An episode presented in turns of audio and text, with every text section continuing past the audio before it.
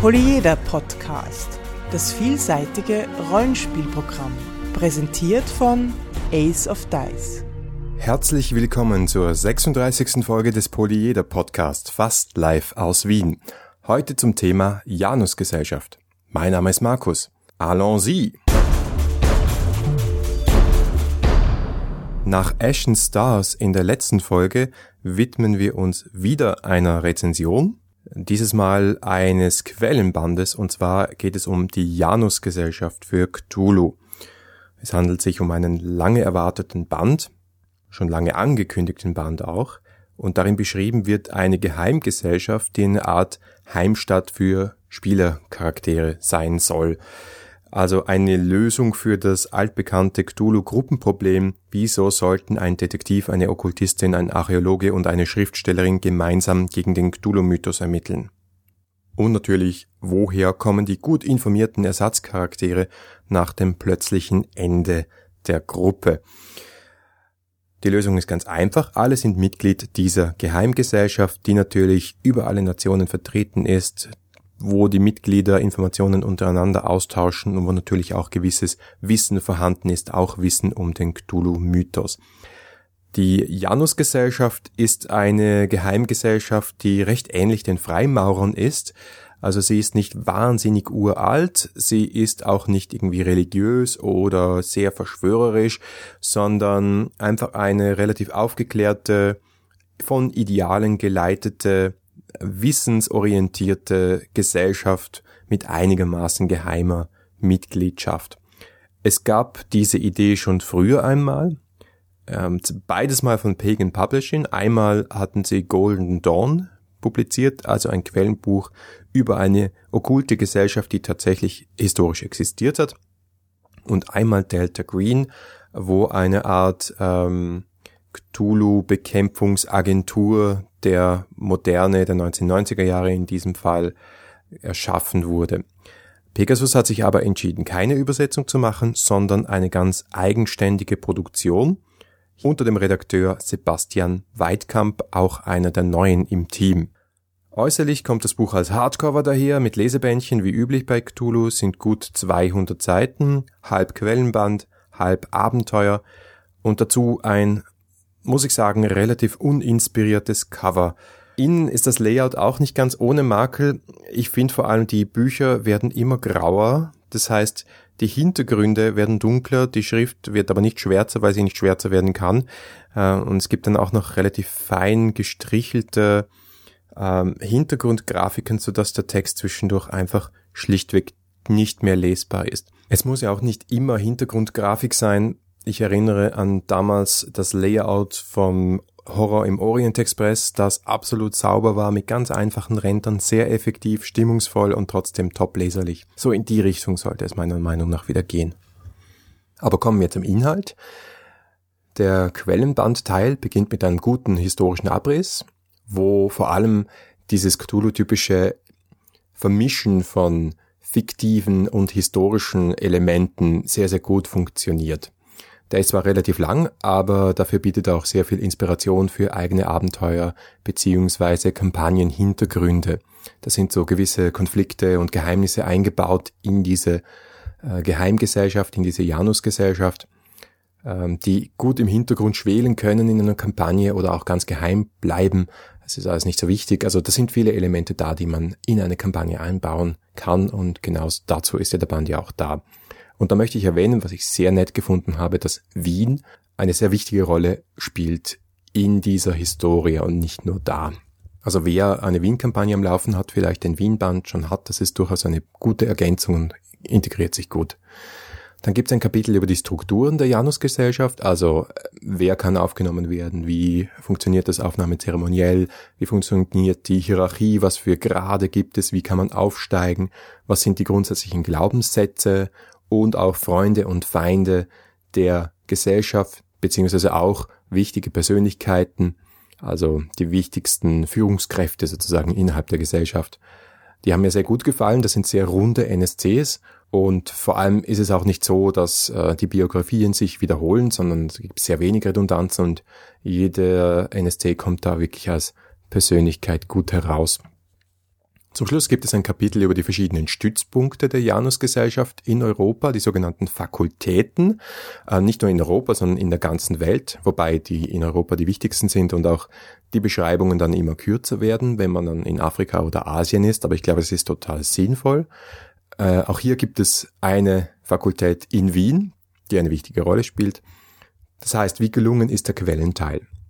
Es gibt ja grundsätzlich zwei Wege, sowas anzugehen entweder man macht eine sehr, sehr detaillierte Beschreibung, die es wiederum schwierig macht, alle Charaktere in meiner persönlichen Kampagne in diese Gesellschaft einzuführen und diese Gesellschaft in alle möglichen Kampagnen einzubauen. Also da müsste man die Kampagne wieder um die Gesellschaft bauen, was für mich irgendwo nicht der Sinn ist. Oder man lässt sehr viel offen, damit man halt die Lücken dann entsprechend füllen kann in der eigenen Kampagne. Der Janus-Gesellschaftsband geht meines Erachtens einen Mittelweg. Das hat auch zu Kritik geführt. Man hat auch geheißen, naja, dieses oder jenes hätte man mehr ausführen können oder weniger ausführen können oder dieser oder jeder Punkt der Gesellschaft ist vielleicht äh, nicht so geeignet für meine Kampagne. Ich persönlich muss sagen, mir hat dieser Mittelweg sehr gut gefallen. Es ist genug Inspiration für eine eigene Kampagne vorhanden, genug Detail, damit die Gesellschaft lebendig wirkt und nicht wie ein billiges Plotkonstrukt. Und vor allem ist es auch eine gute Länge von einem Quellenteil. Also diese 100 Seiten, das liest man sich schnell durch. Mehr hätte ich nicht gebraucht. Weniger wäre wahrscheinlich dann zu wenig gewesen. Was mir sehr gut gefallen hat, ist, dass immer wieder auf ältere schon publizierte Abenteuer Bezug genommen wird und gesagt wird, wie man diese in den Kontext der Janus-Gesellschaft bringen könnte. Und damit hat man von Anfang an schon einen reichen Schatz an Abenteuern, ganz ohne die Abenteuer im Band gelesen zu haben, mit denen man sich eine Kampagne zusammenstricken kann, wenn man das nicht selbst schreiben möchte. Ein Kritikpunkt am Quellenband, der muss ich äußern. Also ich fand das Lektorat nicht perfekt. Also da werden Metaphern vermischt, da werden Wörter wiederholt, da werden Kommas gesetzt, wo keine hingehören oder umgekehrt. Ich weiß, wie enorm schwierig das ist, aber es ist nun einmal wichtig, was den Leseverlust irgendwo bricht und weil man auch einen schönen Text lesen möchte, wenn man sich ein Quellenband gibt. Zum Abenteuerteil. Das sind drei Abenteuer, die, wie gesagt, die Hälfte des Bandes füllen. Man kann sie als kleine Kampagnen spielen, aber da hängen sie wirklich nur sehr, sehr lose zusammen. Zu den Plots will ich jetzt nicht allzu viel verraten, dennoch so ein paar Stichwörter zu den einzelnen Abenteuern. Den Anfang macht äh, Kaisergeburtstag von Christoph Maser ein Einführungsabenteuer, wie es äh, außen drauf steht, ist es nicht so wirklich. Die Gruppe sollte schon zusammengespielt haben, etwas erlebt haben, was ich etwas widersinnig für die Grundidee des Bandes finde. Aber gut, kann man so machen, wenn man es möchte. Es geht um ein entführtes Mädchen, beziehungsweise auch nicht. Wie gesagt, ich will nicht allzu viel spoilen. Letztlich ist ein Teil des Abenteuers eine Schnitzeljagd, dann wird viel, viel Rätsel gelöst. Also vor allem müssen die Spieler Rätsel lösen, nicht weniger die Spielercharaktere. Und zuletzt haben wir dann so ein Horrorhaus, Geisterhaus Element, wo wir schon beim Haus sind. Das schreiende Haus heißt das zweite Abenteuer aus der Feder von Peer Kröger. Schon im Vorwort steht die Warnung, das wird sehr pulpmäßig. Da sind sehr viele Mythos-Elemente drin und wild vermischt und sehr viele verschiedene Horror-Elemente. Auch hier werden die Charaktere gebeten, eine verschwundene Person zu suchen, aber dieses Mal werden sie von der Janus-Gesellschaft selbst engagiert. Auch hier sehr, sehr happige Rätsel, wie ich finde, und nicht zuletzt landet das Ganze auch wieder in einem Geisterhaus. Was mich an den ersten beiden Abenteuern irritiert, ist aber nicht, dass beide im Einstieg und bei den Herausforderungen und bei den Themen ähnlich sind und bei den Settings, auch nicht, dass sie beide wenig Bezug zur Janus-Gesellschaft an sich haben, ich stelle nur immer wieder fest jetzt, dass Cthulhu-Abenteuer zu immer komplizierteren, verrätselteren, vertrackteren Hintergrundgeschichten tendieren, die an sich schon mehrere Seiten füllen. Und zwar so sehr, dass dem Spielleiter nach dem Lesen erstmal der Kopf schwirrt. Und so sehr, dass meiner Meinung nach kaum eine Spielergruppe am Ende des Abenteuers eine Ahnung haben wird, was da passiert ist. In einem Spielbericht, der hier abgedruckt ist, steht auch, dass ähm, die Spieler überfordert waren. Naja, hm, überrascht mich nicht. Und es ist so kompliziert, dass man für ein Abenteuer, das einen Abend dauert, mehr als 30 Seiten lesen muss. Ich muss offen sagen, das finde ich keinen erfreulichen Trend. Ein, ein, Abenteuer soll spannend sein, soll originell sein, soll die Charaktere herausfordern, aber man muss nicht alles so unglaublich vertrackt machen. Ich glaube, das Einfache ist manchmal der Weg, der schneller zum Ziel führt. Aber es gibt ja auch noch Zwillingswelten. Das letzte Abenteuer im Band aus der Feder von Daniel Neugebauer, ja, der Daniel von Podcast System Matters und Stefan Droste. Dieses spielt bei einer Versammlung der Janobiten auf Burg Rieneck. Nicht ganz zufällig ebenfalls der Austragungsort der jährlichen Cthulhu Convention und demnach mir und vielen anderen Hardcore-Fans, sage ich mal, sicher bekannt. Es ist ein netter Gag und das sind auch ein paar Insider-Gags, also einige NSCs werdet ihr vielleicht nicht äußerlich, aber doch so äh, von ihrer Art wiedererkennen. Aber das ist alles nicht so wichtig. Also wenn ihr noch niemals auf der Cthulhu-Con wart, noch niemand auf, auf Burg Rineck, kann man das wunderbar ignorieren und hat dennoch ein gutes Abenteuer. Jetzt habe ich es eh schon verraten.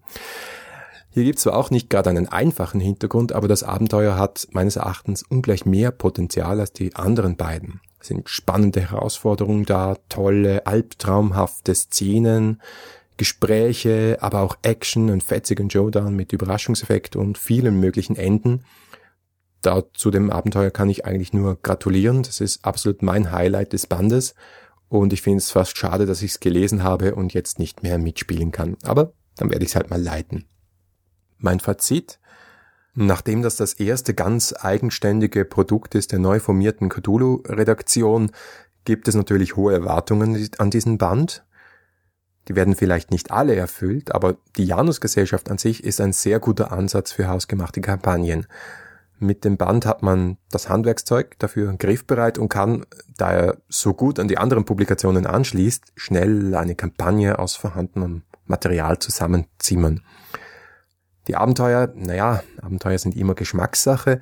Ich wäre halt für mehr Janusgesellschaft und weniger Komplexität gewesen und auch ein bisschen weniger Geisterhäuser. Dafür ist mit Zwillingswelten ein ganz hervorragendes Szenario enthalten und ich möchte meinen, ein moderner Klassiker. Insofern von mir eine klare Kaufempfehlung für den Band.